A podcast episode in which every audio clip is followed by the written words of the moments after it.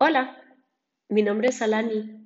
Soy psicóloga, maestra de yoga, profesional y entusiasta de la salud. Hoy te quiero dar la bienvenida a esta cápsula de salud para hablar de temas importantes, porque creo que tú vales la pena y me encantaría invitarte a pensar eso a ti también. Hoy voy a hablar de las famosas emociones, abro comillas, negativas, cierro comillas. Las comillas las uso aquí porque en realidad no existe algo como emociones negativas. A ver, te explico. Los seres humanos somos una especie totalmente dependiente desde el nacimiento. Un recién nacido sin un adulto que lo cuide, que lo alimente, que lo tape, que lo lleve de un lugar a otro, que lo limpie y que lo sostenga en todo sentido de la palabra, va a morir por inanición. Diferente de otros mamíferos que nacen, se caen y caminan inmediatamente. Los leones y los elefantes comienzan a comer a los tres meses de edad y las jirafas más o menos alrededor de los 18. Esto no es ni bueno ni malo, ni superior ni inferior, simplemente es una característica de cada una de las especies. A ver, ¿tú a qué edad crees que el ser humano se vuelve independiente? Y con esto me refiero a que no depende de nadie para sobrevivir. Voy a dejar esta pregunta abierta para que pienses en tu propia respuesta. No hay una respuesta correcta. Pero aún así, hay muchas personas que piensan que debemos poder hacer todo solos, sin la ayuda de nadie. Ven esto como un signo de superioridad, esta independencia como algo bueno.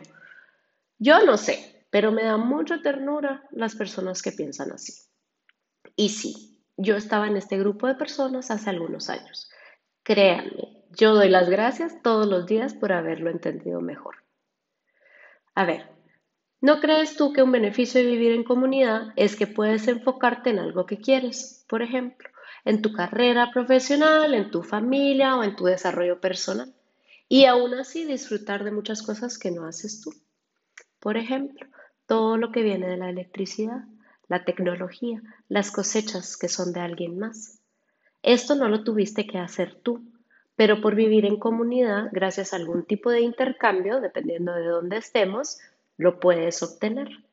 Los leones viven solo de lo que ellos mismos o su manada muy cercana hacen.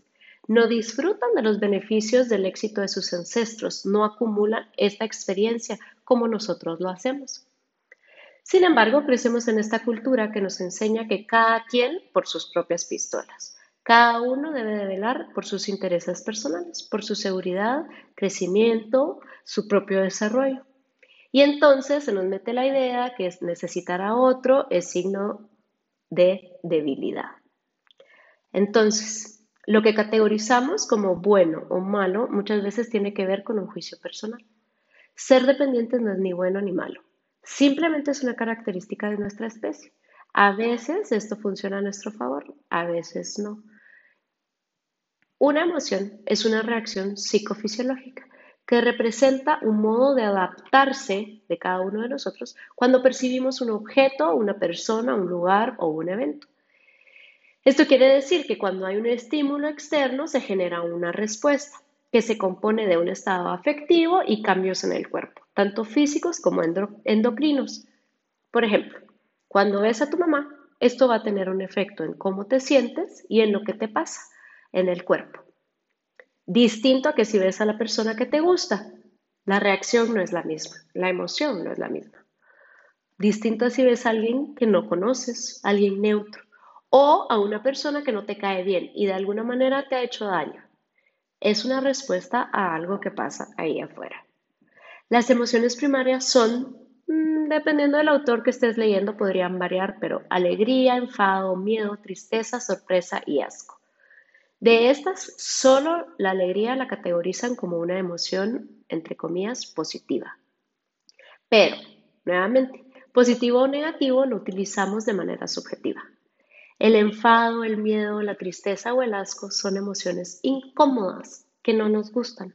Es por esto que algunas personas las llaman negativas. El rol principal de estas es darnos una señal que algo no está bien que algo es potencialmente dañino y que necesitamos movernos de ahí para sobrevivir. Desde esta perspectiva podríamos decir que son positivas. En la vida no todo se siente bien todo el tiempo, ni se supone que así sea. Por medio de nuestro tacto, el calor, es una señal de alerta para no quemarnos. La tristeza es una emoción que nos ayuda a atravesar el duelo y así cada emoción tiene su propio rol. No le tengas miedo a lo que sientes y sí, eso que sientes es importante. Es importante porque además te está dando información. Negar las emociones, ver para otro lado y no sentir no te llevarán a ningún lado, pues estas emociones van a buscar alguna manera de salir. Y como he dicho antes, lo que no decimos no se muere. Lo que no decimos se vuelve nudos en la garganta, dolores de estómago, debilita las rodillas. Lo que no decimos nos mata. Aprende a observar tus emociones sin miedo. A veces con ayuda es más fácil. Tu emoción de por sí no es mala, no es negativa, mucho menos habla de una debilidad. Tu emoción habla del medio en el que estás, del daño que algo afuera te está haciendo adentro. Escúchala, entiéndela y así como vino, se irá. Mi nombre es Alani y hoy agradezco por tu existencia, por coincidir aquí contigo.